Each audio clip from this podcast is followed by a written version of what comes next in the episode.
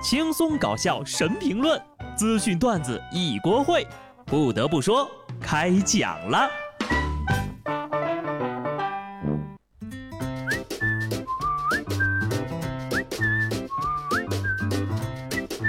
Hello，听众朋友们，大家好，这里是有趣的。不得不说，我是机智的小布。奥运会呢，已经结束三天了哈，我已经在期待着下一届了。听说巴黎奥运会每位冠军可以获得四枚金牌。这个巴黎奥运会的奖牌设计者呢，就推出了奥林匹克历史上第一个可以随意拆卸组合成四枚的独具匠心的金银铜奖牌。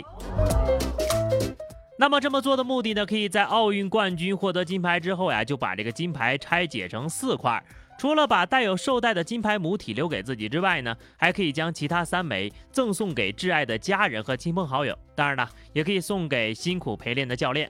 超像金币巧克力。见识到了法式的浪漫呐！不得不说，这是非常的有创意啊！冠军呢可以给没夺冠的队友分一块金牌，然后没夺冠的队友哭得更大声了，多热闹呀！等我国乒乓球运动员去参赛，一人四枚啊，这个男子团体八个，男女双打四个，混双两个，男女单打两个，这要是都拿了，能拿十六块金牌呢！发财了，发财了啊！就是这经费在燃烧啊，戴脖子上得坠得慌吧？那到时候可真的是去批发奖牌了呀！好了，我们来关注一下本届奥运会之后的后续吧。哈，这个奥运会结束之后呢，出征东京的运动员们也陆陆续续的回到了国内，开始了自己的隔离生涯。为了打发时间呢，很多运动员在隔离期间呢，都开始当起了 vlogger 啊，拍摄视频记录自己的隔离生活。我瞅了一大圈儿哈，几乎所有的运动员的 vlog 的内容全部都是运动、运动、各种运动。此时此刻，瘫在沙发上喝着奶茶刷手机的我不禁感慨道：“他们才刚刚参加完奥运会呀，这就相当于刚高考完就拿起书来背单词儿。”知道你们运动员自律，但你们也太努力了吧？在酒店的房间里还要锻炼，没时间去健身房这个理由以后都不好使了呀。好了好了，我知道了，你们教的我都学会了，下辈子我再试试看吧。算了，我也学不会啊，我们还是来关注一下云南的象群吧。你还记得吗？他们的度假旅游已经结束了，目前呢平安回家了。八月八号，从国家林草局北宜大象工作指导组了解到，八号晚，云南北宜亚洲象群十四只大象已经跨越了沅江，平安回归了栖息地。虽然离他们出发的西双版纳还有几百公里，但是这边呢也有野生大象的群落，他们在这儿就可以自由的生活了。至于他们还会不会继续完成旅程回到西双版纳，那就得看他们的心情了。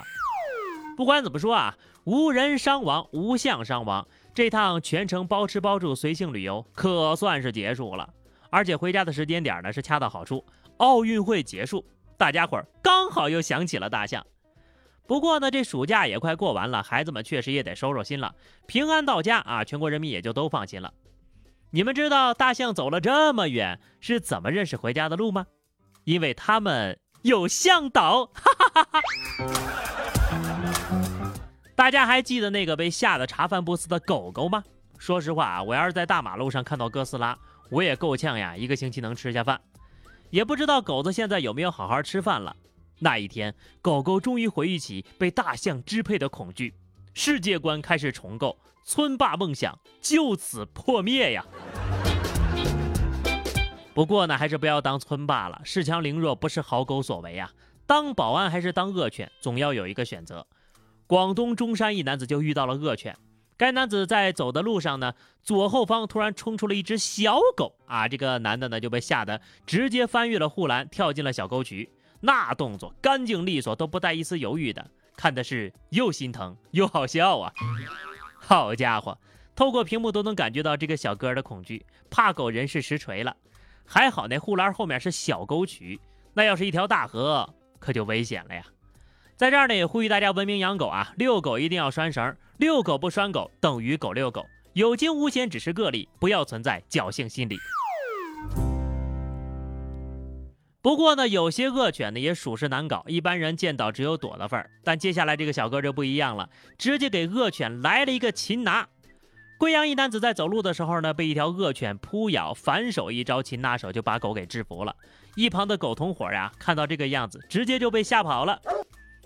这明显就是狗眼看人低了。想必没栽之前呢，也是一条呼风唤雨的体面狗，四处横行霸道。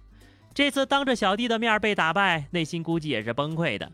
可是丢狗丢大发了，小伙子临危不惧，反应迅速，也算是高手一个啊。不过这种行为呢，不建议大家效仿。与恶犬搏斗也是需要一定技巧的，没有那个本事呀，还是要先保证自身的安全。得亏这恶犬碰上的是练家子，要是碰上老弱病残呢，这事情说起来就没那么轻松了。浙江湖州一老人在散步的时候呢，被酒店附近两只大白鹅给攻击了，老人当场摔至骨折。事故导致老人的身体一处八级伤残，一处九级伤残，先后住院治疗五次，产生医疗费用五十八万多元。法院最后判酒店赔偿五十九万多。这要是不把他们俩给炖了，给人老人家补补身子。古稀之年，平白无故遭受此等无妄之灾，酒店的赔偿呀，就相当于只赔了医药费。但是老人后半生行动不方便，也只能自认倒霉了。所以到底是谁养的鹅啊？别看那大白鹅憨憨的啊，攻击起人来可凶残了呢。当然，跟动物比起来呀，还是人类更凶残一点。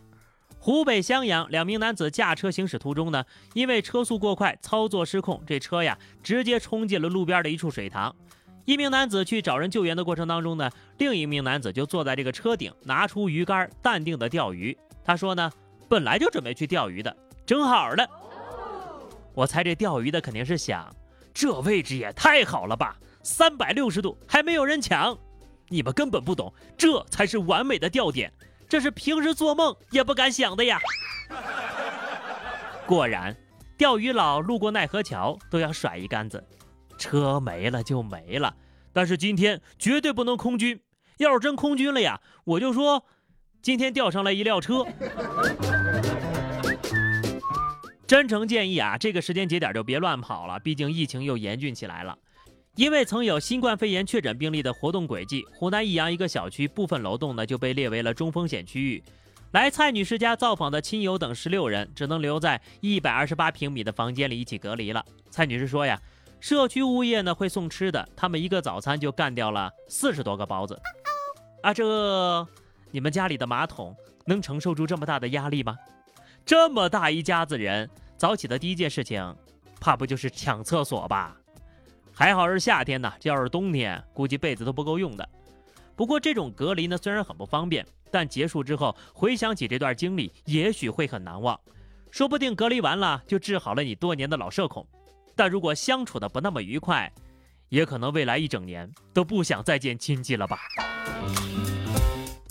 啊，对了，十六个人，那一天的用纸量。也不敢想象呀，祝平安啊！好了，那么以上就是本期节目的全部内容。关注微信公众号 DJ 小布或者加入 QQ 群二零六五三二七九二零六三二七九，来和小布聊聊人生吧。下期不得不说，我们不见不散，拜拜。